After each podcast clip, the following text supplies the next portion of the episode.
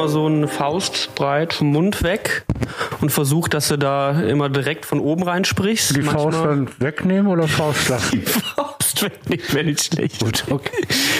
Weil manchmal ist man dann, wenn man dann so ein bisschen redet, dann macht man manchmal den ja. oder so, dass du einfach versuchst, ja. äh, ich kann sein, dass ich dich auch dran erinnere zwischendurch. Ja, ich habe sonst, wenn ich auf so einen Talks, Talkshows gehe, immer so ein Headset hier.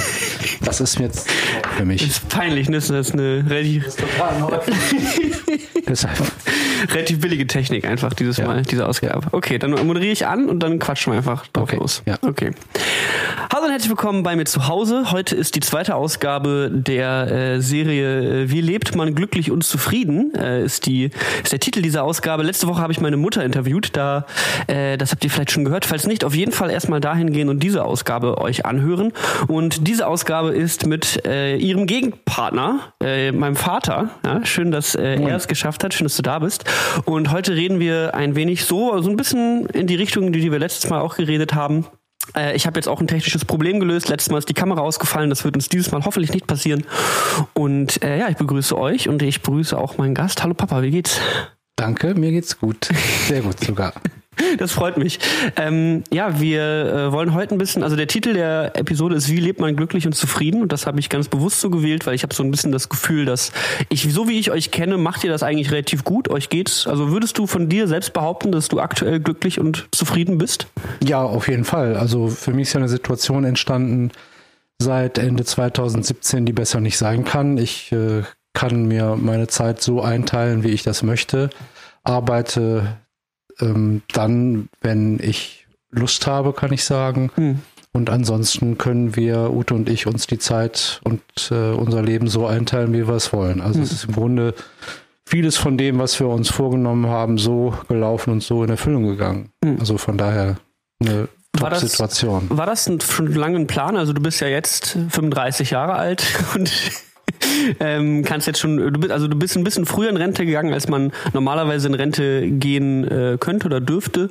Ähm, war das von vornherein schon oder war das lange schon ein Plan oder war das was, was dir so in den letzten Arbeitsjahren aufgefallen ist, dass du eventuell äh, schon früher aufhören kannst?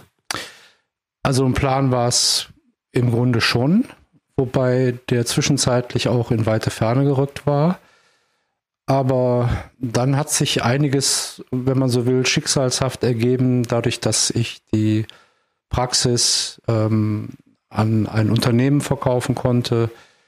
Ähm, und das Unternehmen hat mich dann nochmal für eine Zeit lang äh, angestellt. Da war im Grunde schon klar, wir kriegen das hin mit dem früher aufhören.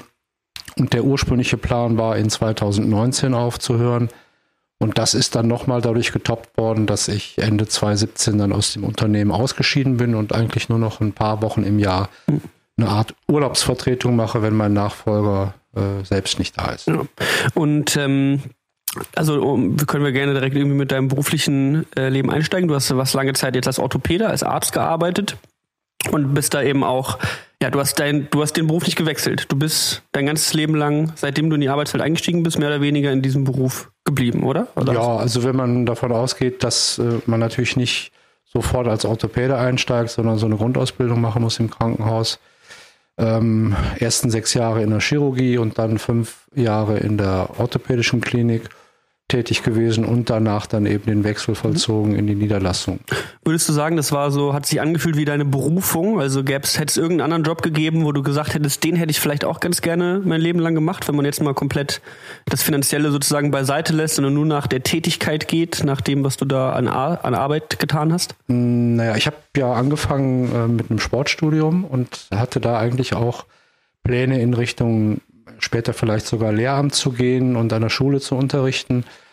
Aber in der damaligen Zeit, das war Ende der 70er Jahre, war schon relativ früh klar, dass das so gut wie unmöglich ist, in den Lehr Lehrerberuf reinzukommen. Und während des Studiums kam dann auch so die äh, Idee auf, äh, das Ganze noch zu erweitern über den Sport in Richtung Medizin und da dann vielleicht auch mit dem Schwerpunkt Sportmedizin oder auch Sportorthopädie. Mhm. Und von daher würde ich schon sagen, das war relativ frühzeitig mit äh, Anfang 20 mein Wunschberuf, später mhm. Orthopäde zu werden. Mhm. Also eigentlich ganz cool, dass du in äh, den, ich glaube, das sind wichtige Jahre dann so Anfang der 20er, wenn man irgendwie so ein bisschen rausfindet, was man will. Und heutzutage ist es ja so, dass super viele Leute eben erstmal nach der Schule reisen gehen oder irgendwie halt so ein Zwischenjahr. Hattest du irgendwie sowas wie Zivi oder sowas gemacht nach der Schule? Nein. Bist Nein. Also weder, weder Zivildienstleistender noch äh, Wehrdienst. Wehrdienst. Das hat sich nicht ergeben, sage ich jetzt mal, durch äh, eine schicksalshafte Fügung. Ich hatte damals relativ stark ähm, Heuschnupfen mit asthmatischen Anfällen und das hat in den Zeiten ähm, der geburtenstarken Jahrgänge völlig ausgereicht, um ausgemustert zu werden. Und so ist der Kelch dann an mir vorübergezogen. Und dann bist du direkt an die Uni? Ja, ich habe dann angefangen nach dem Abitur erstmal ein halbes Jahr gejobbt, bisschen gereist und äh, mit Beginn des dann folgenden Sommersemesters habe ich mhm. angefangen. Wo bist du reisen gewesen? Äh, innerhalb Europas, also ähm, in Zug gesetzt und nach Spanien, Frankreich mhm. und diese Geschichten. Ein bisschen Aber, was gemacht. Ja, hauptsächlich gejobbt, ähm, um ein bisschen Geld zu verdienen und äh, um auch so ein paar Wünsche mir zu erfüllen. Ich wollte unbedingt eine Stellanlage haben, meine erste eigene und äh, dafür bin ich äh, in Düsseldorf äh, speziell in der Innenstadt rumgefahren und habe Arzneimittel ausgefahren. Hm. Sehr spannender Job. Muss Wie war sagen. das so? Ja, ätzend, kann man sagen. Äh, ich hatte immer dieselbe Tour, die ich fahren musste und äh, kannst dir vorstellen, in Düsseldorf war damals schon der Bär los, verkehrstechnisch. Und wenn du sechsmal eine Route fahren musstest mit, ich weiß nicht, 40 Apotheken, die mm. du zu beliefern hast mm. Und Zeitdruck hast, weil jede Apotheke auf das Zeug wartet und du natürlich auch schon die nächste Tour wieder planen und fahren musst, das war manchmal schon äh, Hardcore, muss man sagen. Bezahlt? Äh, nee, ja, auch das nicht. Ich glaube, äh, 7,20 Euro war der Stundenlohn dafür. Aber es war einfach, ähm, ja, eine gewisse Unabhängigkeit, die man mhm. hatte. Ne? Man konnte da, hat da seinen Job gemacht und ähm, am Ende des Monats hat man erstmals eben selbst auch äh, Geld verdient mhm. in nennenswerter Größenordnung. Mhm. Das war ja, also ich würde gerne so ein bisschen damit einsteigen, wie du so in der Schulzeit äh, in der Schulzeit drauf warst. Hättest dich da abgezeichnet, dass du mal Medizin studierst? Mm, also ganz klar, das hat sich nicht abgezeichnet, weil ich ein völliger Chaot gewesen bin, insbesondere in der Zeit der äh, Pubertät, also sagen wir mal von der siebten Klasse bis zur neunten oder auch schon noch Anfang zehnten Klasse. Mhm äh, war da überhaupt nicht dran zu denken. Da war jeder Tag in der Schule ein Kampf für mich, ein Kampf ums Überleben und teilweise auch für die äh, Lehrerschaft. Ähm, du hast es dann zum Kampf gemacht. Ja, also ich kann nur äh, aus der siebten Klasse oder achten Klasse ein Zeugnis erinnern. Da hatte ich äh, zum Halbjahr fünf Fünfen mit der Tendenz zu sechs und äh, das war ausgesprochen ähm, haarig für mich in, in, im zweiten Halbjahr dann die Kurve noch so zu kriegen, mhm. dass ich mit zwei zugedrückten Augen und einem blauen Auge bei mir äh, da noch so durchgerutscht bin und eben mit nur mhm. einer fünf und äh, ich glaube fünf oder sechs, vier Minusen dann da okay. doch noch versetzt. Bist, bist nicht sitzen geblieben? Nee, eigentlich in meiner ganzen schulischen Karriere nicht. Karriere ist ein schönes Wort ja, dafür auf jeden ja. Fall. Und ähm, kannst du dir erklären, warum das so extrem bei dir war? Also hattest du Du warst irgendwie ein bisschen Klassenclown-mäßig drauf, hast keinen Bock auf die Hausaufgaben gehabt oder? Also ich glaube, ein Kriterium war wirklich, dass ich äh, total faul war. Ich hatte keine Lust äh, auf einen Lernstoff, der mich überhaupt nicht äh, gepackt hat. Äh, es gab ein paar Dinge, die mich interessiert haben. Das war äh, in erster Linie Sport, Sportunterricht. Kunst fand ich äh, interessant, also selber ein bisschen was zu machen, ein bisschen kreativ zu sein. Sprachen waren überhaupt nicht mein Ding. Und äh, dann war es für mich auch immer eine Frage, wie packt mich denn der Lehrer, der das Fach da unterrichtet? Mhm. Und oft waren wir einfach wie Feuer und Wasser. Und dann kam eben noch eine schwierige pubertäre Zeit dazu und so, sagen wir mal, auch Auseinandersetzungen mit meinem Vater. Wir haben uns da in der Zeit nicht so gut verstanden und das war, ähm, sagen wir mal, noch ein zusätzlicher Punkt für mich, es ähm, mir selber und den anderen schwer zu machen. Mhm. Und wie wurde das zu Hause aufgenommen, dass du schlechte Noten nach Hause gebracht hast? Also war das irgendwie Hattest du Druck von zu Hause auf die, in der Schule? Also wurde, wurde da mit dir geschimpft, wenn du die Noten hattest? Oder hast du das verheimlicht? Wie bist du mit den Noten umgegangen? Also beides muss ich sagen. Es war zum einen dann auch immer mit einem starken Druck verbunden. Mein Vater hat das auch ganz gerne kontrolliert und war meistens zumindest auch über die Tendenz äh, informiert und hatte Kenntnis davon. Ähm, ich habe versucht natürlich Sachen zu verheimlichen. Äh, wenn dann mal eine 6 rausgesprungen ist in der Klausur, habe ich ähm, versucht, das zu vertuschen. Das ist dann manchmal gelungen, aber am Ende des Tages, wenn dann die Noten kommen und das Zeugnis auf den Tisch legt, war natürlich nichts mehr zu verheimlichen. Mhm. Also wurde Druck gemacht. Mein Vater hat sich bemüht, äh, mich zu unterstützen, in Anführungsstrichen, durch den Druck, aber er hat dann auch dafür gesorgt, dass ich entsprechend Nachhilfe bekomme. Mhm. Ähm, war bei den Lehrern, hat da versucht, so ein bisschen die Wogen zu glätten. Also er war schon ein gewisses Bindeglied, aber eben auch Druckgeber in mhm. einer Person. Mhm. Das war mhm. nicht immer leicht dann. Und wann war so der Turning Point? Also du hast ja auch dein Abitur dann geschafft und konntest damit an die Hochschule? Also wann, wann war so der Punkt, wo irgendwas, hat sich irgendwas bei dir umgelegt und du warst so aus der Pubertät raus und dachtest dir, ach du Scheiße, was, ist jetzt los? Oder? Also sicherlich äh, Ende der Pubertät zum einen. Das zweite, was uns damals unheimlich zugute kam, wir durften ja dann äh, nach der mittleren Reife, also nach der zehnten Klasse selber einige Fächer abwählen und das, was mir so gar nicht gelegen hat, habe ich versucht, möglichst schnell abzustoßen. Und wenn man sich äh, vorstellt, ähm, ich habe damals die Fächerkombination äh, Mathe-Leistungskurs, Geschichte-Leistungskurs, Kunst als drittes Fach und Sport als viertes Fach gehabt. Ich glaube, das gibt es gar nicht mehr. Das kann man mhm. heute gar nicht mehr machen.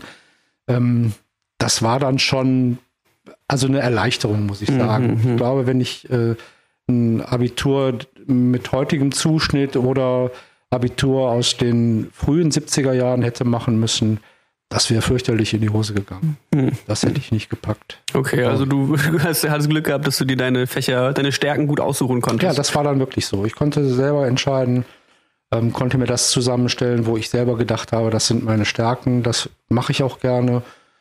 Und ähm, als sich dann so der Hormonspiegel eingestellt hat, glaube ich, war es für mich auch leichter zu begreifen, worum es geht. Mhm. Und dann war auch klar, dass ich das schaffen würde mit dem Abitur. Mhm. Mhm. Und ähm, in der Zeit hast du ja auch äh, meine Mutter kennengelernt, ja? deine Frau, auch jetzige Frau noch. Kannst du vielleicht das erzählen, wie das so war? Die, also wann habt ihr euch das erste Mal gesehen?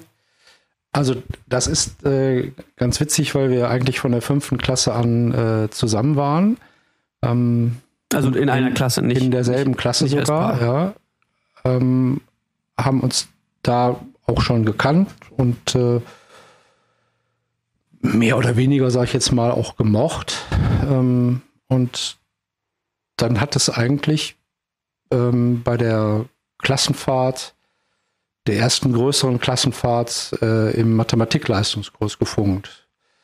Ähm, die Geschichte war eigentlich ganz witzig, weil wir hatten, äh, waren so in zwei Lager gespalten. Es gab die Bad Guys die Good Guys. Halt das Mikrofon ruhig noch ein bisschen näher. Wir von den, von, ja, Entschuldigung.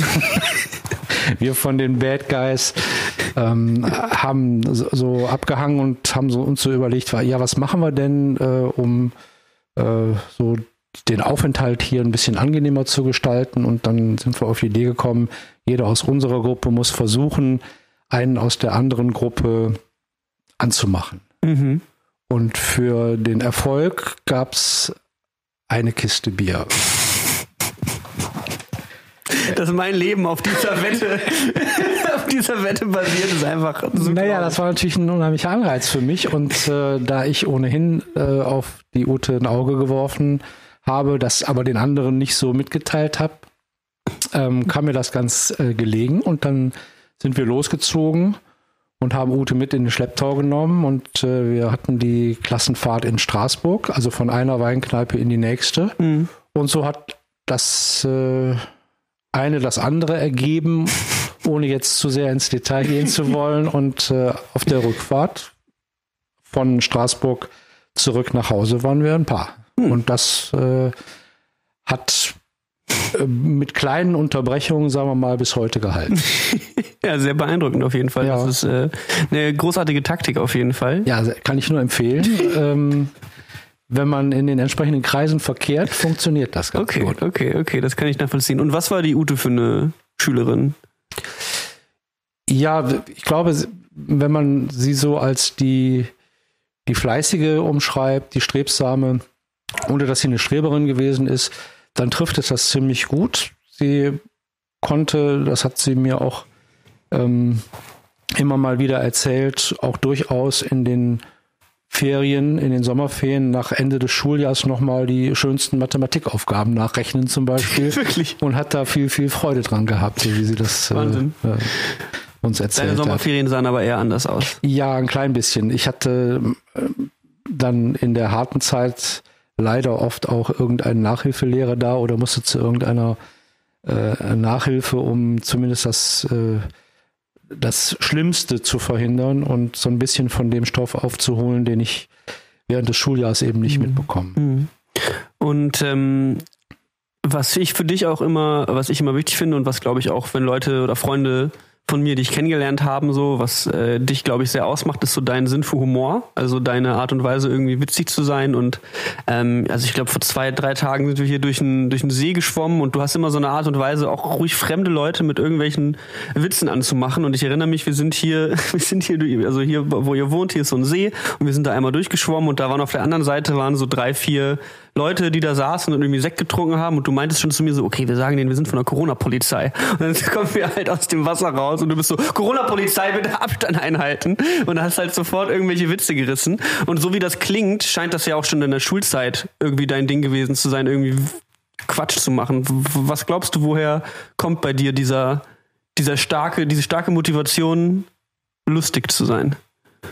Also, das kann ich eigentlich gar nicht genau sagen, wo das jetzt herkommt. Das äh, ist ja manchmal auch einfach ein Selbstläufer, ne? gerade in der Schulzeit, wenn du vielleicht durch, äh, durch andere Dinge nicht bestechen kannst, wenn du kein guter Schüler in Mathe bist oder wenn du Angst hast, das war bei mir immer so, Angst hast, etwas vorzulesen, ähm, weil ich das flüssige Lesen nicht beherrscht habe. Wenn so all diese Dinge eben zusammenkommen, dann bleibt manchmal auch nur die Möglichkeit, ja, so ein, so ein Schlupfloch zu finden. Und das ist dann eben der Klassenclown mhm. gewesen. Das mag ein äh, Ding gewesen sein. Vielleicht ist es mir auch ein bisschen in die Wiege gelegt, weil ich mich erinnern kann, dass mein Großvater und dein Großvater beide eben auch gerne ähm, so diese, diese lustige Seite gezeigt haben und auch gerne mal den ein oder anderen Witz gerissen haben oder auch Leute hochgenommen haben. Und mhm. ähm, ja, so hat sich das ergeben und äh,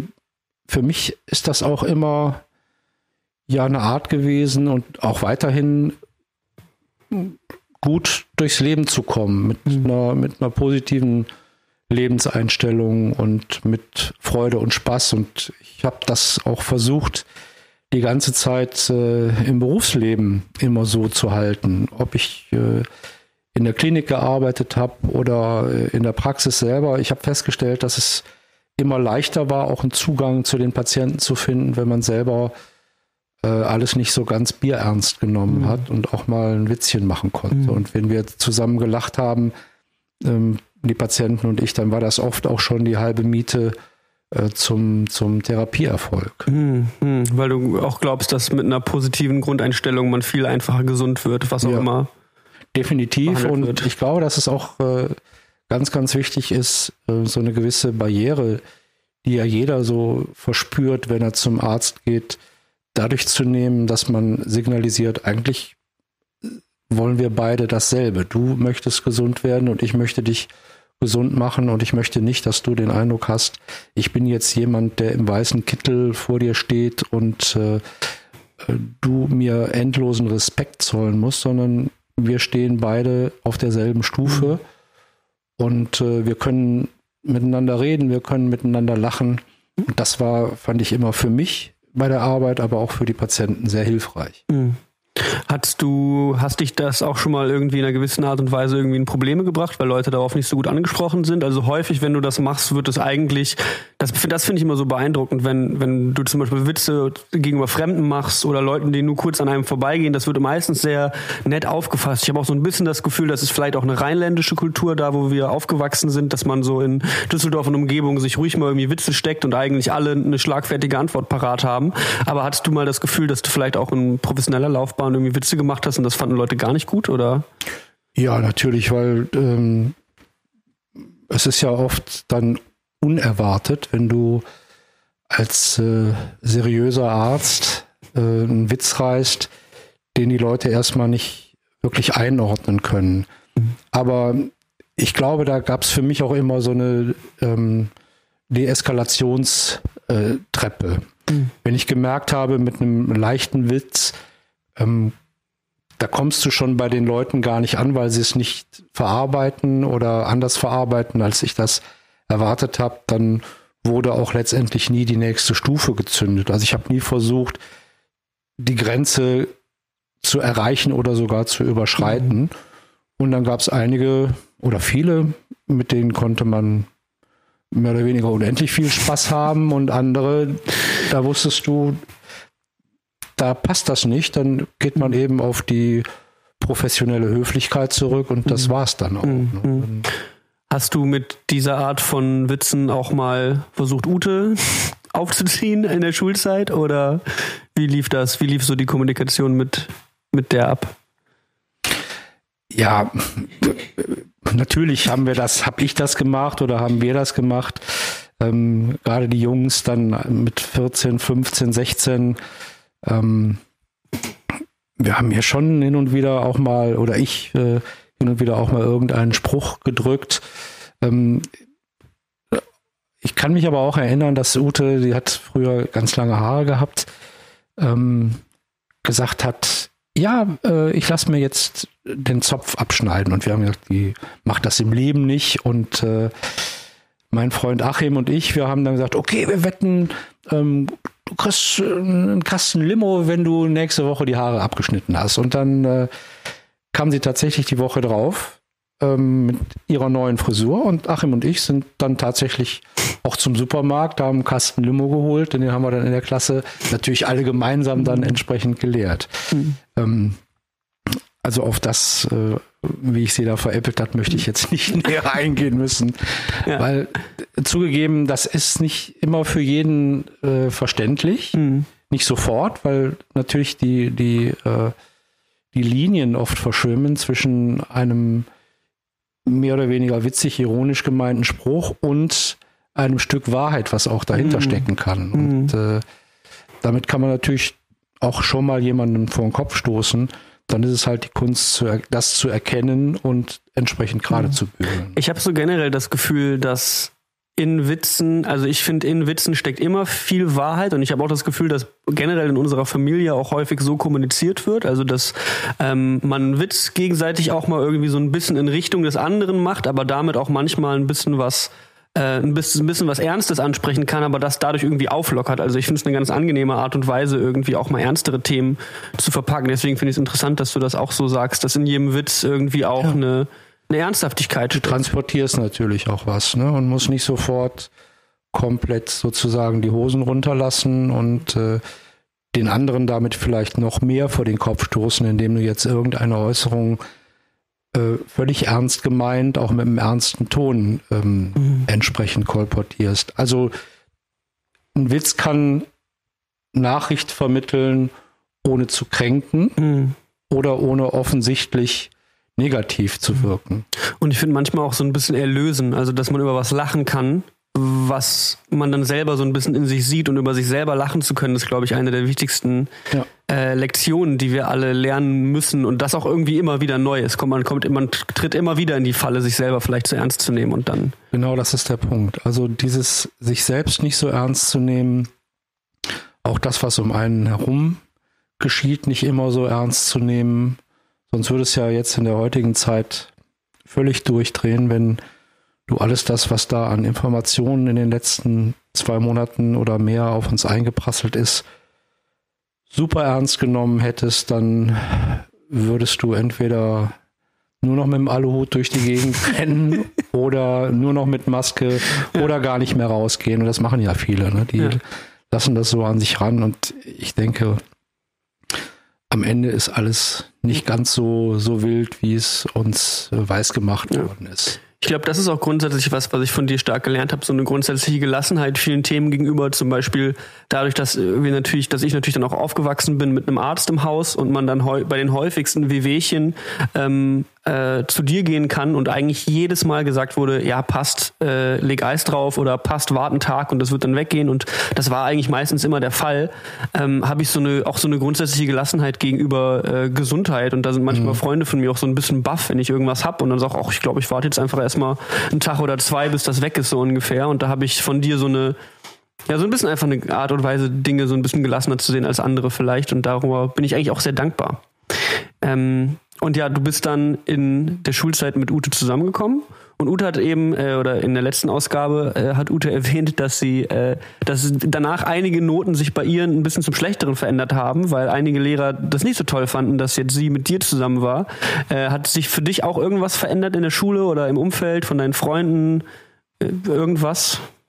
Als das losging? Ja, auf jeden Fall. Also zum einen würde ich sagen, dass was Ute schlechter geworden ist, bin ich besser geworden, weil ich natürlich von ihr profitieren konnte. Mhm.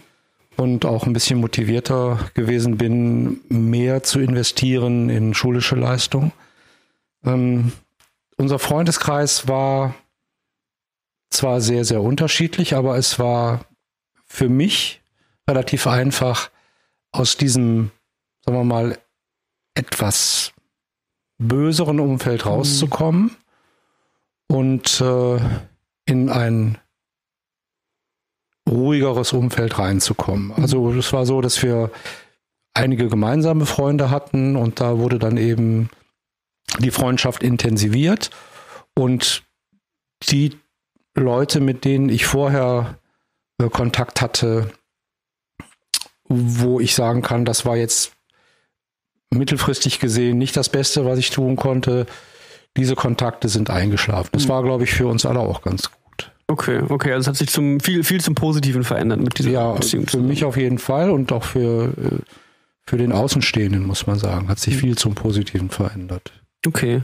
Und dann ähm, Schulbahn haben wir ja schon so ein bisschen darüber gesprochen, hat sich dann einigermaßen rumgedreht bei dir, dass du gute, bessere Noten geschrieben hast und dann eben auch ein paar Sachen studiert hast, bis du dann irgendwann eben in das Medizinstudium reingerutscht bist und äh, ja, das ist die berufliche Laufbahn, die du äh, sehr, sehr lange verfolgt hast. Und das finde ich so beeindruckend, weil für mich ähm, ist es halt auch so der Punkt, dass ich sage, für mich gibt es irgendwie so viele Berufe, die ich interessant finde. Oder jetzt in den letzten Jahren hat sich ja schon viel bei mir verändert, dass ich das beeindruckend finde, so ein ganzes Leben lang mehr oder weniger denselben Beruf auszuüben. Wie war das jetzt so für dich, so, so viele Jahre das zu machen? Also ähm, mit was für einer äh, Motivation bist du da morgens aufgestanden? War das auch manchmal schwierig? Also wie hat sich das angefühlt, so lange diesen Beruf auszuüben? Also wenn man über die Zeit nachdenkt, bevor ich Medizin studiert habe, also in der Zeit des Sportstudiums, muss ich sagen, das war jetzt zurückblickend wie drei Jahre Dauerurlaub, weil wir jeden Tag draußen waren, jeden Tag viel Sport gemacht haben. Wir sind zwar in die Vorlesungen gegangen, aber unterm Strich war es so, dass ähm, der Anspruch an uns ein stark reduzierter war, sage ich jetzt mal. Da war der Sport, der stand im Vordergrund, die Leistungsfähigkeit stand im Vordergrund. Und wenn du dann bereit warst, äh, über einige Lerneinheiten noch ein bisschen theoretisches Wissen äh, abzuliefern, dann bist du durch das Studium eigentlich relativ locker durchgegangen. Und das war dann der absolute Kulturschock äh, mit Beginn des Medizinstudiums, weil man da relativ schnell festgestellt hat, wenn du jetzt nicht acht bis zehn Stunden am Tag dafür was tust, dann wirst du das nicht äh, überleben. Mhm. Dann wirst du nach zwei, drei Semestern so hoffnungslos zurückhängen, dass du es knicken kannst. Und äh, diesen Transfer zu leisten, das war so ein bisschen das Komplizierte, weil ich wollte Sport auch unbedingt fertig machen und habe dann parallel dazu eben auch mit dem Medizinstudium angefangen.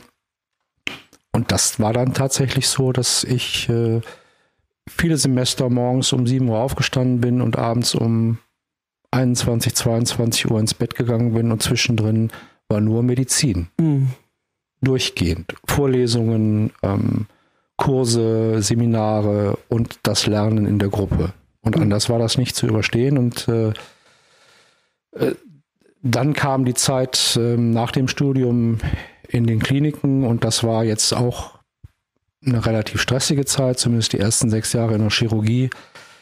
Da gab es dann halt auch kein, kein Ende. Dann wo, bist du nach Hause gegangen, wenn die Arbeit gemacht war. Und wenn er so um 17 Uhr war, es sich gefreut. Und wenn es um 20 Uhr war, Hattest du immer ich noch einen freien find, äh, Nachmittag sozusagen. Ich finde die Geschichte ganz cool, wie du an diesen, ich glaube, es war die erste Stelle als auszubildender Arzt oder sowas, die Geschichte, wie du da rangekommen bist an diesen, an diesen Job. Das war irgendwie relativ glücklich. Kannst du das einmal erzählen? Ja, ähm, vom Studium her ist es ja so, dass man im letzten Jahr, vor der letzten Prüfung, ein Jahr lang in der Klinik arbeiten muss und verschiedene Bereiche durchläuft. Ich habe dann da äh, Kommilitonen kennengelernt, die alle schon ihre Stelle hatten, alle schon im AIP waren. Wir mussten damals noch äh, 18 Monate lang für sehr kleines Geld, ich glaube, das erste Nettogehalt lag bei 970 D-Mark bei mir, äh, 18 Monate ähm, rumkrücken in den Kliniken. Das gibt es Gott sei Dank heutzutage nicht mehr. Und ein Bekannter von mir sagte, ja, ich habe jetzt eine schöne IP-Stelle, habe aber morgen noch ein Bewerbungsgespräch. Ähm, in Opladen in der Chirurgie. Wenn du Lust hast, kannst du für mich da hingehen. Und äh, dann bin ich tatsächlich an dem Tag und zu dieser Uhrzeit, äh, zu dieser, ähm, zu diesem Gespräch gegangen. Und äh, der Chefarzt war ein bisschen irritiert, dass da jemand völlig anderes war. Und dann kamen wir irgendwie mehr oder weniger durch Zufall auf das Thema ähm, EDV und Computer und weil das für mich damals immer schon auch ein Steckenpferd war, konnte ich ihm da relativ viele ähm, Informationen auch geben und das schien ihn interessiert zu haben und das hat dazu geführt, dass ich dann einen Monat später die Stelle da auch antreten konnte. Der Nachteil war, dass ich mehr oder weniger ähm, intensiv in seine EDV mit eingebunden wurde und so als EDV Mediziner viel Zeit da auch zusätzlich mhm. verbracht habe. Also mhm. neben dem normalen Alltag auf Station und im OP musste ich eben dann immer noch auch seine EDV pflegen. Mhm. Das war ein bisschen blöd. Mhm. War ein bisschen, war ein bisschen mehr, als wofür du eigentlich angestellt ja, warst. So war das. Aber ja. das war dann der, die Eintrittskarte dafür, hast du quasi äh, äh, ähm, ein anderes Vorstellungsgespräch nutzen können, was ja bestimmt, ich glaube, da gab es viele Leute damals, die sich auf diese Stellen beworben haben. Ne? Das war relativ schwierig, solche solche, ja. den Job überhaupt zu bekommen? Es war, ähm, es war eine Glückssache, ob du jetzt eine Stelle, äh, eine Wunschstelle bekommen hast. Insbesondere, wenn du räumlich so ein bisschen festgelegt warst und nicht unbedingt weiter als 40, 50 Kilometer fahren wolltest. Wenn du bereit warst, irgendwo hinzugehen, war es vielleicht ein bisschen einfacher. Aber ich kann mich erinnern, dass wir dann eben auch, oder dass ich äh, während der Ausbildung häufiger wechseln wollte, mich beworben habe, damals schon für orthopädische Stellen. Am Ende war ich, glaube ich, bei 130 Bewerbungen, die ich geschrieben habe. Und wir haben damals nicht äh, per Mail verschickt, sondern du hast das wirklich alles einmal getippt und ähm, entsprechend in Kladden fertig gemacht und dann versendet und gehofft, dass irgendjemand dich mal einlädt. Dann kam mal eine Einladung aus Flensburg oder aus irgendeinem anderen Ort. Eine Bewerbung kann ich mich erinnern ähm, war bei einem Flensburger Kollegen, Orthopäde, der mich eingeladen hat und ich bin mit dem Zug da hoch, habe mir einen Tag Urlaub genommen, ganz früh morgens los, bin mittags da gewesen. Er hat mich dann in seiner Mittagspause zum Interview, Interview reingebeten und das erste, was er sagte, eigentlich habe ich gar keine Stelle, aber ich wollte sie mal kennenlernen, weil sie so einen interessanten Lebenslauf wegen des Sportes hatten. Und es könnte ja sein, dass ich irgendwann mal eine Stelle habe, und äh, dann wäre ich an ihnen interessiert. Dafür bin ich eben, Flensburg sind glaube ich 700 Kilometer oder so, mit dem Zug hoch. Und auf der Rückfahrt war ich so stinkesauer äh, auf diesen Menschen und habe dann mich nachher auch entschieden, äh, da gab es Gott sei Dank einige Gerichtsurteile drüber, äh, ihm eine Rechnung zu schreiben über meine Fahrtkosten, weil ja. er hatte mich eingeladen und äh, es gibt eben so eine gesetzliche Regelung, die denjenigen, der zum Interview einlädt, verpflichtet, auch mhm. das Interview, die Anreise etc. zu bezahlen. Und äh, er schrieb mir dann irgendwann nur einen bitterbösen Brief zurück, dass ich formal juristisch zwar recht hätte, aber auf diese Art und Weise sicherlich niemals eine adäquate orthopädische Stelle bekommen würde. Naja, Gott sei Dank ist es dann anders gekommen. Ja, wirklich, ist wirklich ganz schön anders gekommen. Krass, ja. Ähm, du, ja, genau, du hast deinen Weg in die Orthopädie gefunden, auch eine eigene Praxis ähm, gehabt und ähm, ja, also das, da habe ich ja eben kurz so ein bisschen mit der mit der Frage darauf abgezielt, ähm, wie das so war, diesen Job so lange zu machen. Hat dich die Arbeit erfüllt? Was hat dich an der Arbeit erfüllt? Was war vielleicht auch schwierig in all den Jahren, äh, diesen Job auszuüben? Also es ist so, dass ähm, in der klinischen Zeit, gerade in der Orthopädie, ähm, ich unheimlich viel gelernt habe. Wir durften als Stationsärzte unheimlich viel machen, sowohl im konservativen Bereich, also ich habe gelernt, bestimmte Spritzentechniken anzuwenden, aber eben auch im operativen Bereich. Wir durften unserem Könnens- und Wissensstand entsprechend alle Operationen durchführen von den Patienten, die bei uns auf der Station waren. Und die Oberärzte und der Chef haben assistiert. Wenn was Komplexeres war oder etwas, was unserem Leistungsstand eben noch nicht entsprochen hat, dann waren wir auf jeden Fall bei der Operation dabei, bei unseren Patienten und äh, konnten dem Oberarzt oder dem Chef über die Schulter schauen. Das war super.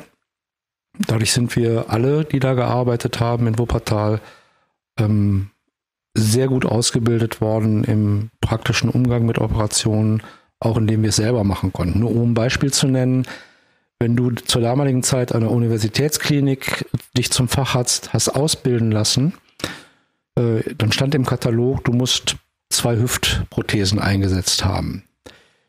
Die Kollegen, die sich da haben ausbilden lassen, haben nie selber eine Hüfte eingesetzt, waren aber als erster Assistent bei mehreren Operationen dabei und das hat ausgereicht, um bei der Facharztprüfung nachzuweisen, dass sie ihre, ihren Katalog erfüllt haben.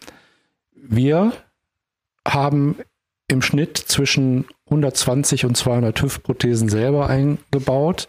Dazu 50, 60, teilweise mehr Knieprothesen eingebaut und waren wirklich gut ausgebildet und konnten, wenn wir das wollten, sofort in die nächste Position einsteigen. Also konnten, wenn man so will, in ganz Deutschland äh, an eine Klinik gehen und da als Oberarzt, verantwortlicher Oberarzt solche Operationen durchführen. Und das hätte jemand von der Uni nicht gekonnt. Dafür konnte der unheimlich gut irgendwelche Papers entwickeln oder andere Dinge machen, die aber aus meiner Sicht jetzt für die praktische Orthopädie nicht so von großem Interesse sind. Also du konntest wirklich sehr, sehr viel praktisch arbeiten, was ja, ja. auch wichtig ist, wenn man das. Und da würde ich sagen, das war uneingeschränkt schön und mhm. spannend, dass wenn man dann den Schritt geht in die, in die Niederlassung, kommen wieder ganz viele interessante, spannende Dinge auf einen zu. Und dann ist man selber letztendlich ja für das, was man da tut, verantwortlich und kann sagen, ich möchte mich mehr konservativ mhm. ausrichten oder ich möchte weiter operieren. Bei mir war es so, dass ich mich dann auf die konservative Orthopädie konzentriert habe und äh, da gab es ganz viele Triebfedern, schöne Momente, wo du Leuten hast helfen können, aber es gibt natürlich wie in jedem Job, äh, das wirst du auch schon festgestellt haben, ganz viele Routinen, die einfach langweilig sind. Ja. Da geht man hin und äh, reißt seinen Arbeitstag ab und was sicherlich auch in der Orthopädie und in vielen anderen Praxen ganz extrem ist, ist diese hohe Schlagzahl an Patienten. Wenn du an einem normalen Werktag, wo du morgens um 8 Uhr die Praxis aufschließt und abends um 5, 6 Uhr rausgehst, wenn du da 100 Leute gesehen hast, dann gehst du einfach um Zahnfleisch mhm. und bist zu Hause eigentlich nicht mehr in der Lage, irgendwie zu kommunizieren. Mhm. Wie hast du das für dich, hast du da irgendwie einen Weg für dich gefunden, um runterzukommen? Weil, also ich würde jetzt auch als nächstes gleich langsam so ein bisschen auf Familie und deine Kinder und mich zu sprechen kommen.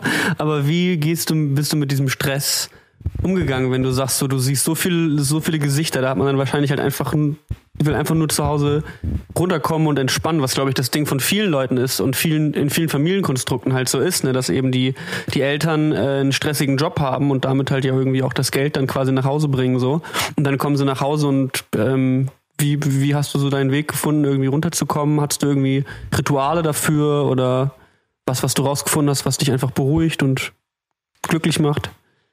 Also vielleicht muss man da ein bisschen mehr ausholen und sagen, es gab in der klinischen Zeit, also in der Zeit, als ich in der Chirurgie, in der, in der Klinik gearbeitet habe oder auch in der Orthopädie, ähm, oft Tage, wo man sagen konnte, Ende offen. Da musste die letzte Operation noch gemacht werden, da war es völlig egal, wie viel Uhr das war. Dann bist du irgendwann nach Hause gekommen, da gab es keine Überlegung mehr, welche Strategie habe ich jetzt. Da warst du einfach nur platt und hast dir ein Bier getrunken, was gegessen, mhm. dich vor den Fernseher gesetzt und geguckt, dass du früh ins Bett gehst. Ähm, ich habe ausgerechnet, dass ich in den ungefähr elf Jahren Klinik zwei Jahre nicht zu Hause geschlafen habe, weil ich äh, Dienste machen musste. Und das waren in der Regel in der chirurgischen Zeit zwischen vier und sieben Diensten im Monat, wo du eben morgens in die Klinik gefahren bist und ähm, am nächsten Tag abends nach Hause gekommen bist. In der orthopädischen Zeit war es ähnlich. Da haben wir es nachher so gemacht, dass wir die Dienste von Freitagmorgen bis Montagabend geschoben haben, um möglichst schnell möglichst viele Dienste abzuhaken. Dann hast du noch zwei zusätzliche den Monat über gemacht und ansonsten konntest du ein relativ normales mhm. Leben führen. Als ich dann den Transfer gemacht habe Richtung orthopädische Praxis, war schlagartig alles an Verpflichtungen, was Nachtdienste anbelangt, weg. Mhm. Das bedeutete, ich hatte eine Fünf-Tage-Woche. Das allein entspannt schon ungemein wenn du weißt, jeder Feiertag und jedes Wochenende ist frei. Das zweite war, dass wir diese gute alte Tradition Mittwochs und Freitags nachmittags sind die Arztpraxen zu, warum auch immer. Ich habe keine Ahnung, wer sich das ausgedacht hat. Der war auf jeden Fall verdammt clever, dass wir da, ähm, dass ich ab, ab 13 Uhr zu Hause war. Und das war so die eigentliche Strategie da dran. Ne? Wir haben ich habe relativ schnell geschafft, in der Praxis eine Struktur zu schaffen, die es uns ermöglicht hat, um 17 Uhr das Licht auszumachen. Mhm. Und dadurch war ich um spätestens 18 Uhr zu Hause, war ein bisschen Zeit runterzukommen. Wenn Zeit war, was gemeinsam zu machen, dann haben wir das getan. Ihr habt ja, wart ja sportlich auch sehr aktiv. Das heißt, dann kam auch noch dazu, dass äh, wir ähm, euch zu irgendwelchen Sportevents gefahren haben, zum Training gefahren haben. Da waren wir relativ viel auch mit beschäftigt. Aber schön war einfach, zu wissen, wenn ich jetzt Mittwoch, Freitag, Mittag nach Hause komme, ist wahrscheinlich eine gemeinsame Mahlzeit drin, mhm. äh, weil ihr schon aus der Schule wieder da wart. Oder man hatte ein paar äh, Stunden zusammen. Dann kam der nächste Schritt, dann haben wir mal angefangen, nicht um 8 Uhr zu öffnen, sondern um 9 Uhr. Einen Tag in der Woche. Und es hat sich dann mehr und mehr so durchgezogen, dass wir am Ende alle Tage erst um 9 Uhr geöffnet haben. Das heißt, da war dann auch ein gemeinsames Frühstück immer mit mhm. dabei während eurer Schulzeit.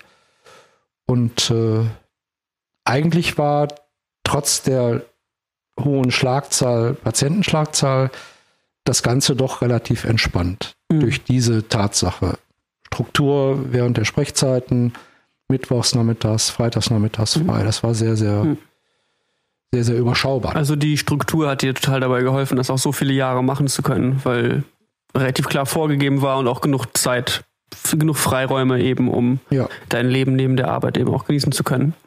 Und ähm, ja, ich würde auch sagen, äh, ich würde ganz gerne äh, weitermachen bei dem Thema äh, genau Kinder bekommen. Weil das habt ihr in den 90ern dann irgendwann gemacht. Ähm, was war das für ein Gefühl für dich? Also warst du da sehr aufgeregt vorher? War das was, wo du dir einen Lebenstraum erfüllt hast, zu sagen, äh, ich mache jetzt Kinder mit der Frau, die ich, äh, die ich liebe? Hast du dich großartig vorbereitet darauf? Warst du nervös? Wie bist du diese Sache Vater werden angegangen? Weil es ist ja schon schlagartiger, eine schlagartige Veränderung, egal wie sehr man sich darauf vorbereitet. Ähm, auf einmal ein Kind zu haben oder zwei Kinder, beziehungsweise es war ja erst ein, ein Kind. Aber wie war das so, äh, das erste Kind zu bekommen? Also von der Entstehung her eigentlich ganz witzig. Ähm, wir haben 87 geheiratet und äh, das muss ich sagen auf Druck von Ute, weil ich ihr gesagt habe, ähm, wieso willst du denn zweiten Schritt vor dem ersten Schritt machen, wird doch erstmal schwanger.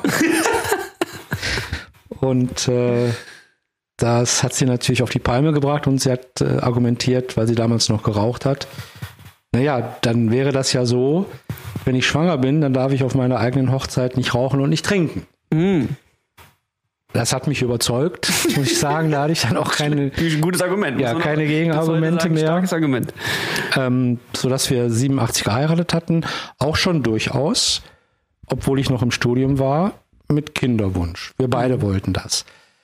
hat sich nicht ergeben. Im Nachhinein haben wir dann so ein bisschen schmunzeln müssen, weil ich mich erinnern kann, im Mai 1990 den Job bekommen zu haben und im Februar 1991 ist äh, Jan zur Welt gekommen. Mhm. So als hätte entweder mein Spermium oder Otis Eizelle gerafft, jetzt ist der sichere Hafen erreicht, der Junge hat eine Stelle ja. und jetzt kann nicht mehr so viel passieren. Jetzt, ja. äh, oder anders gesprochen, jetzt kann auch Schwangerschaft nichts mhm, mhm. Negatives mit uns machen. Und ähm, eigentlich hätten wir auch gerne früher das zweite Kind gehabt. Äh, auch da möglicherweise stressbedingt oder manchmal liegt es ja auch daran, dass man ähm, zusammenkommen muss zur richtigen mhm. Zeit, um ähm, eine Schwangerschaft zu mhm. erzeugen. Deshalb liegen zwischen der Geburt von Jan und deiner Geburt eben dreieinhalb Jahre. Mhm. Ähm, hätten wir dich früher bekommen, hätten wir möglicherweise sogar auch noch ein drittes Kind mhm. in die Welt setzen wollen. Aber dann haben wir gesagt, ja, mit zweien jetzt, so ist es ganz gut. Der Abstand war auch im Nachhinein als positiv zu werten, weil Jan ja schon im Grunde in einer anderen Entwicklungsstufe war mhm. und äh, dadurch die Sache es, die war ein bisschen leichter, sagen wir es mal so. Mhm. Auch wenn der Aufwand immer erheblich war, weil als äh, Jan aus dem Kindergarten rauskam, bist du gerade reingekommen und so war das ja auch, was die schulischen Geschichten anbelangte, immer so in diesem Rhythmus und diesem Abstand, weil du im August geboren warst, bist ein Jahr später eingeschult worden, so war er schon aus der Grundschule, glaube ich, raus, als du das erste Jahr in die Grundschule kamst. Mhm. Aber im Großen und Ganzen war es das äh, von langer Hand geplant, muss ich sagen. Abgekartetes Spiel. Abgekartetes Spiel, genau. Und ähm, auch da kann man sagen, haben es nicht bereut. Und es hat dich jetzt auch nicht wirklich großartig überrascht, sondern es war was, was ihr schon einige Jahre geplant hattet und dann bist du eben in dieses Vatersein so reingekommen. Ähm, Hast du dich denn dafür irgendwie informiert? Also ich habe Ute zum Beispiel äh, gefragt, äh, wie sie das angegangen hat und ich glaube, sie hat sehr viele Hefte und Bücher und sonst was gelesen. Äh, wie war das bei dir? Bist du da relativ entspannt rein? Hast du, hast du eine gewisse Philosophie dahinter, wo du sagst, als Vater muss man so oder so sein oder das und das sollte ich versuchen, meinen Kindern zu ermöglichen oder sowas? Oder wie, wie hast du so die Aufgabe weil man ist dann ja Vater. Ich finde, das verändert sehr, sehr viel irgendwie in, im Leben von einem Menschen. Oder stell mir das zumindest so vor.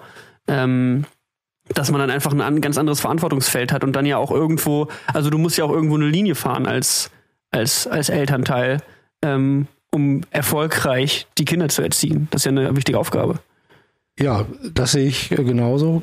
Grundsätzlich war es bei mir so, dass ich äh, die Dinge lieber in den ersten Jahren aus dem Bauch heraus entschieden habe. Die Ute hat ja sich unheimlich belesen und äh, ähm, hat fast nichts dem Zufall überlassen wollen.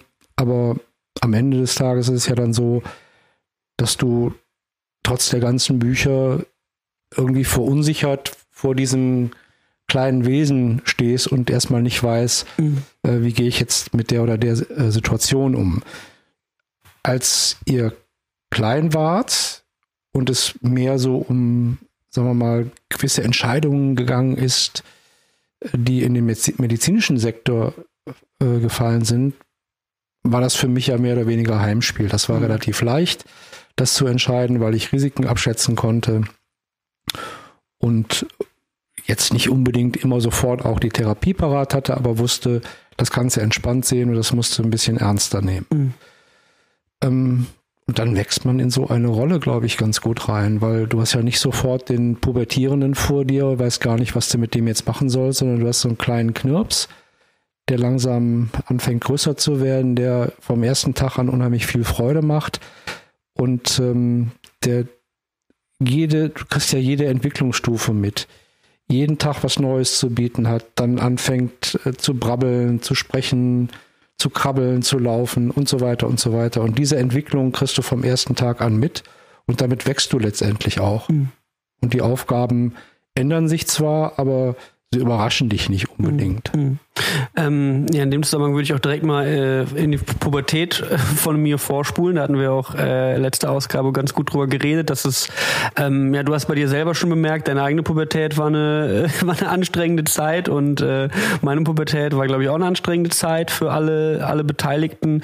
So wie, wie hast du das damals so gehandelt? Wie bist du damit umgegangen? Was fandst du vielleicht auch schwierig? Ähm, ja, was waren so, wie, wie hast du das so erlebt, die Zeit? Ähm, dazu muss man sagen, dass ihr beide, Jan und du, völlig unterschiedliche äh, pubertäre Phasen durchlebt haben. Beim Jan war es so, dass die Pubertät nahezu unbemerkt abgelaufen ist.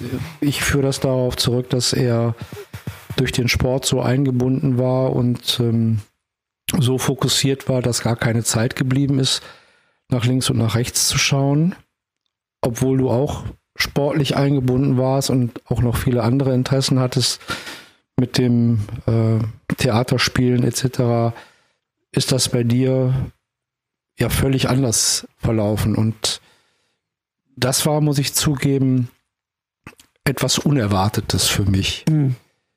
Weil man ja denkt, wenn der erste so da durchgegangen ist, dann wird der zweite, der ja ähm, die gleichen Gene abbekommen hat, das in ähnlicher Art und Weise tun. Und äh, ich glaube, die, die äh, Zeit war für dich sehr, sehr schwer, aber für uns nicht minder. Mhm. Da waren ja auch ähm, so Sinnkrisen für dich dabei und äh, ganz heftige Ausschläge in beide Richtungen, sowohl Euphorie als auch äh, bis hin zu fast depressiven Verstimmungen, wo es für uns manchmal unglaublich schwer war mhm. zu begreifen, warum ist das jetzt so und noch schwerer war es da eine Hilfestellung zu geben mhm. und zu zeigen, versuche es doch so. Ich habe daraus gelernt oder in der Phase gelernt, dass bei dir beispielsweise Druck überhaupt nichts bringt. Im Gegenteil, das hat äh, nur dazu geführt, dass du gesagt hast, jetzt erst recht. Also haben Ute und ich relativ schnell auch äh, gelernt, anders darauf zu reagieren und trotzdem versucht, äh, den Versuch unternommen, dir weiterhin so eine Leitstruktur zu geben, an der du dich orientieren konntest. Ähm, aber wir haben deutlich mehr Ausschläge toleriert, als wir das beim Jan mhm. beispielsweise mhm. gemacht haben. Mhm. Ja, ist, glaube ich, nochmal eine ganz andere Art und Weise, da irgendwie halt so mit mit umzugehen. Also ich stelle es mir auch super schwierig vor, wenn ich jetzt dran zurück erinnere und ich erinnere mich auch an irgendwelche Gespräche, wo ähm, ja, ich glaube, du auch eine sehr äh, in, mein, in meiner Erinnerung hast du einen sehr, sehr guten Zugang dazu gefunden, mich darauf anzusprechen. Aber ich habe gar nicht also ich war gar nicht, ich war so überwältigt von diesen ganzen Gefühlen und von all diesen Zuständen, in denen ich mich äh, willendlos ausgesetzt gefühlt habe, sage ich mal, ähm, dass ich da gar nicht kommunizieren konnte, ja, weder zu mir noch zu euch irgendwie. Also deswegen, ich stelle es mir mega schwierig vor, äh, die die Nummer irgendwie als äh, als Eltern mit äh, mit zu betreuen, mit zu begleiten. Deswegen eine super schwierige glaube ich euch, dass das eine sehr schwierige Zeit war. Und ähm, das nächste, was glaube ich bestimmt auch schwierig war, worauf ich dich auch ganz gerne ansprechen würde, ist so die Zeit, wo ich eben das erste Mal so mein, mein den ersten Versuch zu studieren habe sein gelassen so und dann irgendwie so in diese Gaming und YouTube und äh, äh, äh, Internetschiene reingegangen bin, weil das stelle ich mir auch schwierig vor. Was war so dein Gefühl, als das erste Mal so mitbekommen hast? Oh, der Junge macht irgendwas mit Videospielen. Weil Videospiele waren bei uns zu Hause lange äh, nicht tabu, aber auf jeden Fall immer sehr stark reglementiert. Ne? Wir durften irgendwie nur am Wochenende spielen und du hattest auch, warst auch lange dagegen, eine Spielekonsole zu haben, bis du dann irgendwann mal auch eine nach Hause mitgebracht hast. Und irgendwann habe ich dann so einen beruflichen Weg gewählt, der in diese Richtung gegangen ist. Was hast du dir dabei gedacht, als es am Anfang losging? Also da muss man sagen, angefangen hat es ja eigentlich äh, als du diese, dieses Praktikum gemacht hast in Hamburg, da habe ich äh, nur drüber gedacht, okay, das ist eine schöne Art, eine Zeit zu überbrücken, um dann nachher was Vernünftiges zu machen. das wird schon. Und äh, dann kam dieser Wechsel in Richtung äh, Berlin und Giga.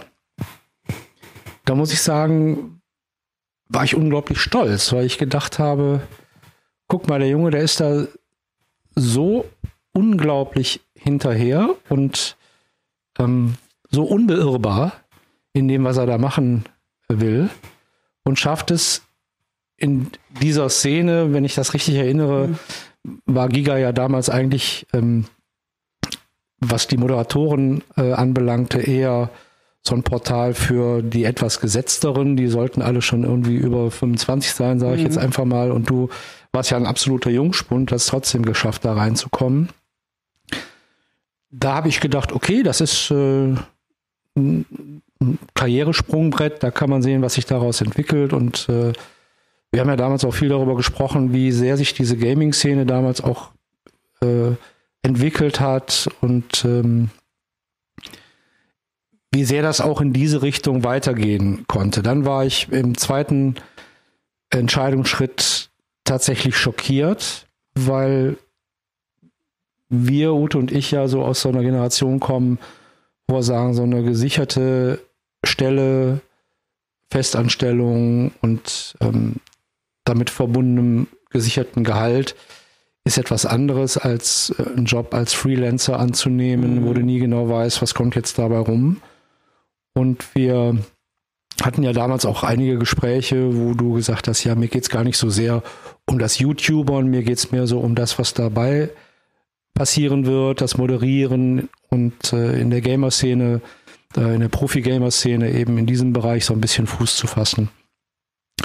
Deshalb haben wir das dann letztendlich so hingenommen, obwohl mhm. ich den Eindruck hatte, der Wechsel kam vielleicht ein Jährchen zu früh. Mhm. Ich hätte gedacht, wenn du noch ein Jährchen bei Giga geblieben wärst, ähm, hättest du ein noch besseres Standing gehabt.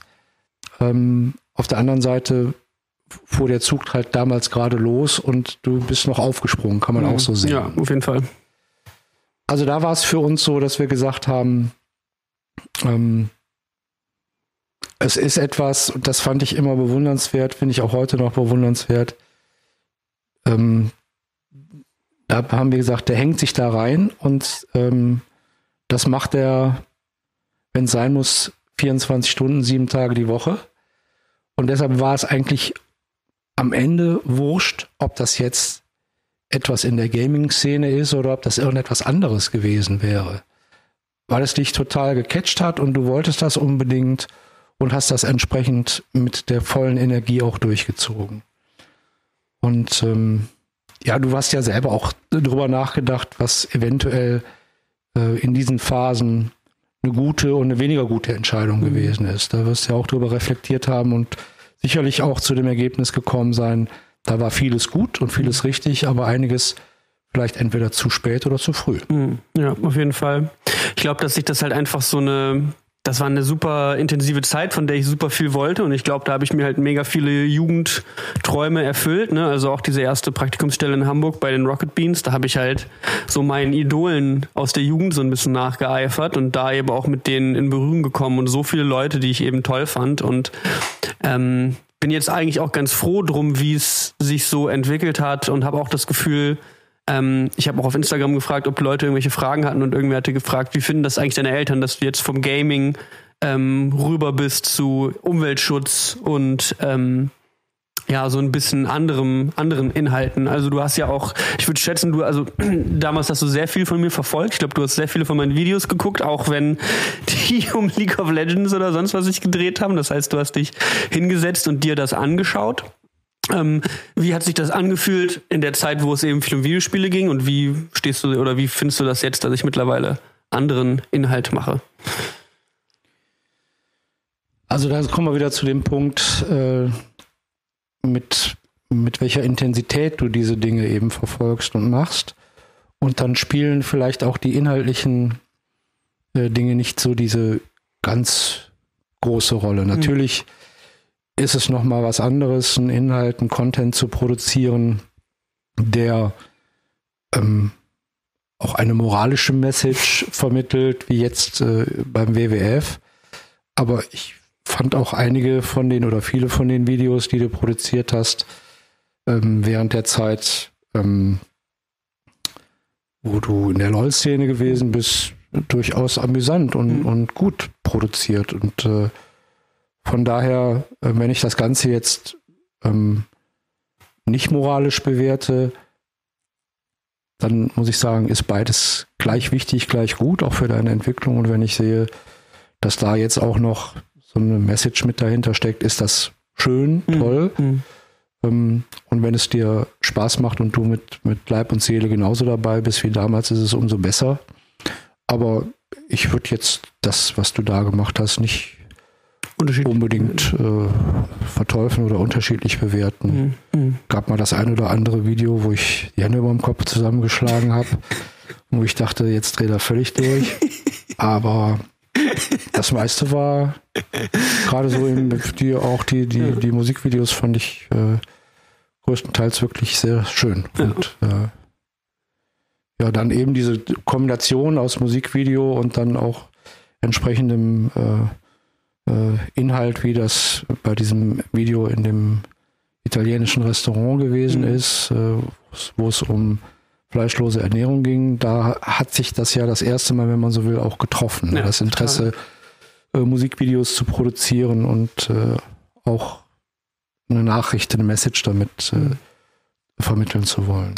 Ich glaube, das, was für mich so eine immer noch eine Sache ist, die auch schwierig ist, mit der ich auch immer noch so ein bisschen zu kämpfen habe, ist so, dass ich eben diese dieses Gefühl auch so ein bisschen habe, dass ich das in mir habe, dieses ähm, das, was ich gerade mache, das ist nicht so richtig was Vernünftiges. Also das war eine ganze Weile hat mich das beglitten, ähm, weil auch irgendwie so ein bisschen immer klar war, ich hatte so viele kreative Hobbys, aber selten irgendwie das Gefühl, äh, ich könnte jetzt, beziehungsweise es ist immer so, es ist so, es ist so schwierig, in diesen kreativen Berufen Fuß zu fassen. Ja, also dass auch meine äh, YouTuber-Karriere, die ich hatte, so gut lief, das ist natürlich total toll, aber man sieht natürlich auch äh, first äh, ein, am allerersten Beispiel daran, wie schnell sowas vergehen kann. Ja, also dass ich eben äh, zwei, drei Jahre das gemacht habe und es lief super und dann habe ich ähm, ein paar Entscheidungen getroffen, die mich einfach in andere Richtungen bewegt haben und und dadurch eben auch diese ganze berufliche Laufbahn äh, sich so stark verändert hat, dass ich jetzt mittlerweile was ganz anderes tue. Ähm, da sieht man mal, wie schnelllebig sowas ist. Deswegen sehe ich das auch total ein, zu sagen, so, okay, ich kann verstehen, ähm, weil bei euch war es einfach so, dass ihr eine akademische Laufbahn gewählt habt und dass ihr auch mit sehr viel, ähm, ja, das ist, das ist einfach eine gute, gute be bewährte Formel, sage ich jetzt einfach mal, für ein, für ein stabiles Leben mit viel Sicherheit und ja auch das, was euch jetzt zu viel, ne, um, um mal wieder zu diesem Hauptthema zurückzukommen, Zufriedenheit und Glücklichsein ähm, bewegt hat. Deswegen, ich glaube, das ist halt einfach das aber der Weg, den ich dafür gehe, der, der mich, dass der, das mich halt einfach glücklich macht. Ne? Also, dass ich die, dass ich diesen Kompromiss bisher zumindest noch nicht eingehen kann, zu sagen, ich mache jetzt was, was äh, vielleicht ein bisschen sicherer ist und mich, äh, mich da reinbringt, sondern ich muss da irgendwas machen, was mich eben erfüllt. Und ich merke das eben total. Wenn ich was mache, was mich erfüllt, dann kann ich da 24 Stunden am Tag, sieben Tage die Woche bis Samstag nachts um vier im Studio hängen. Ähm, und wenn ich was mache, was mich nicht so interessiert, dann denke ich mir nur jede Sekunde, wann ist die Scheiße endlich vorbei? ähm, und ich glaube, da muss ich einfach so meinen ähm, da werde ich halt einfach weiterhin meinen Weg gehen. Aber ich habe immer das Gefühl gehabt, dass ihr ähm, irgendwo auch, wenn es manchmal schwierig war, ein Verständnis für gefunden habt, zu sagen so, das ist halt einfach so, wie Niklas sein Leben lebt und dann ist das auch in Ordnung. Und was können wir dazu beitragen, ihn dabei zu unterstützen? Das ist etwas, was wir lernen mussten. Ne? Natürlich äh, waren immer so die, die Hoffnungen und Überlegungen, dass du das eine Zeit lang machst und dann irgendwann sagst, okay, ähm, ich würde ganz gerne jetzt doch noch eine Ausbildung machen. Das ist das, was eben du als Elternteil oder was wir als Eltern ähm, und viele Eltern werden das genauso empfinden, immer wünschen, dass die Kinder irgendwo eine gewisse Sicherheit auch für die Zukunft haben und über diese Sicherheit sagen können, ich kann mit dem, was ich hier tue, gut leben. Ich kann auch davon gut leben und habe genug Zeit, in der, an den anderen Tagen meine Kreativität auszuleben, ohne immer sofort drauf zu gucken, was bringt mir das jetzt monetär? Also du brauchst irgendeinen Job, der dir auch für die Zukunft eine gewisse Sicherheit bietet, die wir ja im Grunde von Beginn an hatten, zumindest nach dem Studium, um da schon mal safe zu sein, was, was die Zukunft anbelangt.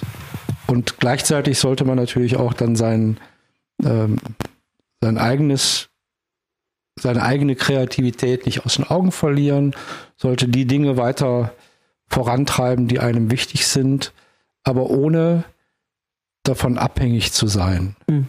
Denn es gibt ja wahrscheinlich nichts Schlimmeres, als ähm, in, in, in seiner Kreativität nicht verstanden zu werden oder nicht erfolgreich zu sein. Erstens die Rückmeldung nicht zu kriegen, die man gerne hätte. Da holt man sich den ersten Frust.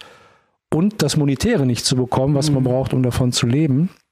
Und wenn man sagen kann, ich kann mich einerseits kreativ ausleben, wie beispielsweise jetzt beim WWF mit den Projekten, die ich da habe, und andererseits bleibt immer noch genug Zeit, die anderen Dinge, die mich interessieren, voranzutreiben, dann bist du da auf einem, auf einem sehr, sehr guten Weg, denke ich. Mhm.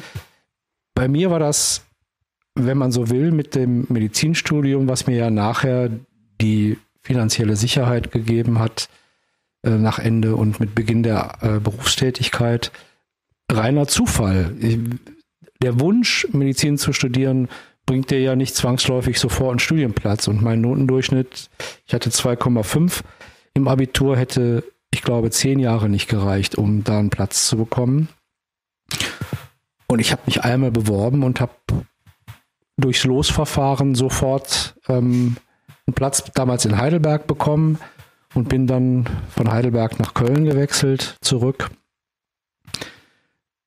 das ist sowas wie ein Sechser im Lotto. Das war, das war, wenn man so will, spielentscheidend. Ne? Wenn ich äh, kein Losglück gehabt hätte, hätte ich mich zehnmal beworben und wäre da nie drin gelandet in dieser, in dieser Schiene und wäre möglicherweise dann irgendwann doch im Lehramt als Sport- und, und äh, Erdkundelehrer gelandet.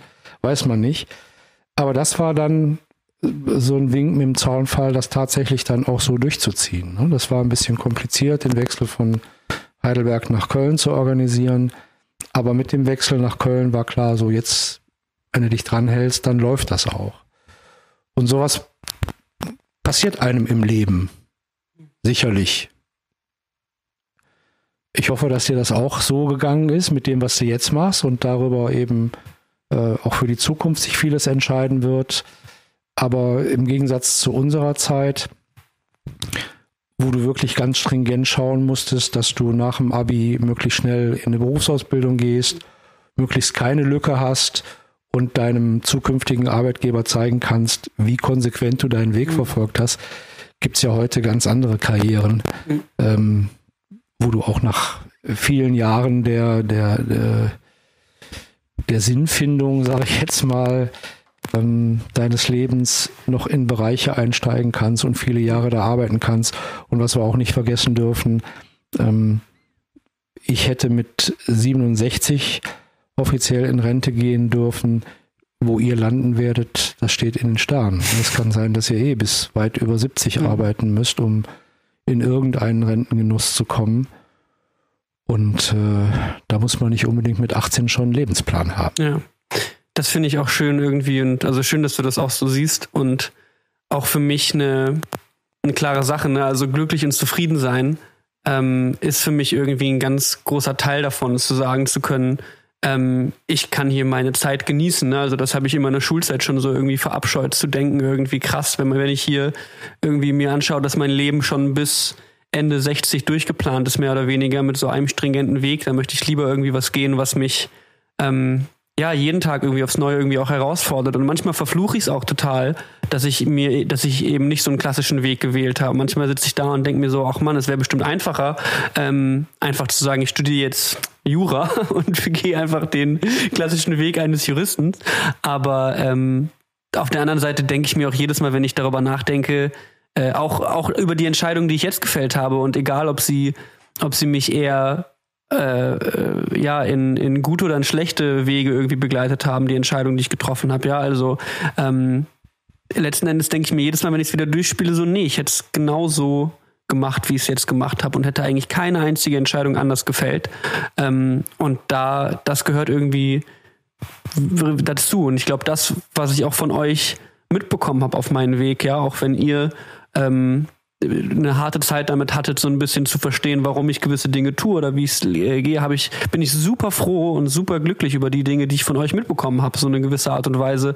Ähm, äh, das Leben zu, äh, zu leben auch eine unfassbare Sicherheit von zu Hause, irgendwie so ein tolles Elternhaus zu haben, auf das ich mich äh, verlassen kann und da irgendwie immer einen Rückhalt habe. Also ich habe es in meinem im, im von Brill und Berden Podcast habe ich heute gesagt, so ich lebe das Gefühl, ich, ich lebe das Leben mit Netz und doppeltem Boden. Ne? Also ich bin ich, ich, ich balanciere total auf einem dünnen Drahtseil über einer Schlucht, aber das kann ich nur machen, weil ich dank euch eine Schlinge ums Bein habe und ein Netz darunter und weiß, dass ich diesen diesen den Kick auch ein bisschen, der da mitkommt, irgendwie so ein Leben zu leben, was aufregend ist und ungewiss, ähm, das kann ich machen, weil ich so eine Sicherheit von zu Hause mitbekommen habe und auch ein Selbstbewusstsein. Ähm, was äh, teilweise auch von euch kommt und teilweise auch durch die Entscheidung, die ich gefällt habe, dass ich sage so, nee, ich glaube, es wird schon passen so. Ich werde meinen Weg irgendwie finden und auch wenn der, wenn das heißt, dass ich da manchmal durch Tiefpunkte durch muss, jetzt gerade erst letztes Jahr irgendwie, ähm, auf jeden Fall ganz intensiv. Und da bin ich einfach froh drum und um den Humor und ich glaube auch das Glück, was ich von dir so ein bisschen mitgeerbt habe, ähm, habe ich da einfach ein gutes Gefühl und ähm, ja, finde es irgendwie, keine Ahnung, ich finde es schön, mit dir zu, darüber zu reden, wie so dein Leben abgelaufen ist, aber auch schön zu wissen irgendwie, ja, keine Ahnung, dass sich das alles so weiterentwickelt und gut, gut sein wird. Ja, das denke ich auch. Also, ähm, so wie du das umschreibst mit dem Netz und doppelten Boden, das ist ja tatsächlich, und das äh, äh, bringt uns auch in gewisser Hinsicht eine gewisse Sicherheit. Zu wissen, du hast dich nicht komplett abgenabelt, sondern bist dann natürlich auch wenn du Hilfe brauchst, ähm, nicht zu stolz, das auch zu sagen. Und äh, solange wir das können, machen wir das natürlich auch. Äh, aber auch deshalb glaube ich, weil wir sehen, dass du einen gewissen Weg verfolgst und nicht einfach so dein Leben in den Tag hineinlebst. Ne? Ich mhm. glaube, da hätten wir, Ute und ich, ein bisschen mehr Probleme mit, wenn wir jetzt nicht sehen, ja, wofür würden, machen wir das denn jetzt? Wofür unter, unterstützen wir denn jetzt? Und äh, von daher denke ich, passt das schon so ganz gut, wie es im Moment ist. Du bist ja im Grunde, seitdem du ausgezogen bist, ähm, selbstständig im wahrsten Sinne äh, des Wortes und äh, stehst auf eigenen Füßen. Und immer dann, wenn eine gewisse Unterstützung erforderlich war ähm, und wir das managen konnten, haben wir das natürlich gerne getan, ganz klar. Echt schön. Okay. Danke dir auf jeden Fall für die Zeit, die wir hier verbringen konnten in dem Gespräch. Danke, dass du im Podcast dabei warst. Hoffe, für dich war es auch eine schöne Erfahrung. Ja, war schön. Gerne. Sehr gut. Darf ich noch einen Arztwitz erzählen? Bitte. Okay, also ähm, der ist jetzt nicht ganz äh, jugendfrei, aber ich äh, erzähle ihn trotzdem. Ist okay. Ich habe den gehört äh, von Dieter Nuhr. Also da ist dann natürlich auch schon ein gewisser Anspruch, der dahinter steckt. Es kommt ein Mann zum Urologen und muss sich untersuchen lassen. Und der Urologe sagt, äh, ich werde sie gleich rektal untersuchen. Dabei kann es zu unkontrollierten Erektionen kommen. Da sagt der Mann, ähm, das ist total nett, dass Sie mich darauf hinweisen. Gut, dass ich das weiß, dann kann ich mich darauf einstellen. Der Urologe macht seine Untersuchung, seine Hafenrundfahrt, ist fertig. Da sagt der Arzt, äh, sagt der, sagt der Patient, ich habe aber keine Erektion bekommen. Da sagt der Urologe, ja, wer redet denn von Ihnen? Äh, so viel das. Also. ja, Dankeschön, ja. äh, dass wir hier nochmal einen Qualitä Qualitätsabschied äh, haben zum Ende der Folge und nochmal die, die, die Kurve bekommen haben. Gut, alles klar, das war's mit dieser Ausgabe bei mir zu Hause. Ihr könnt mir gerne schreiben, wie es euch äh, gefallen hat. Meinen beiden Eltern ein wenig bei ihrer Lebensgeschichte und auch ihrer Beziehung zu mir. Ähm, äh, ja, etwas zu lernen. Und äh, damit verabschieden wir uns. Folgt diesem Podcast sehr gerne auf Spotify, YouTube, Twitch, überall, wo es ihn gibt. Und dann sehen wir uns in der nächsten Ausgabe. Bis dahin. Ciao.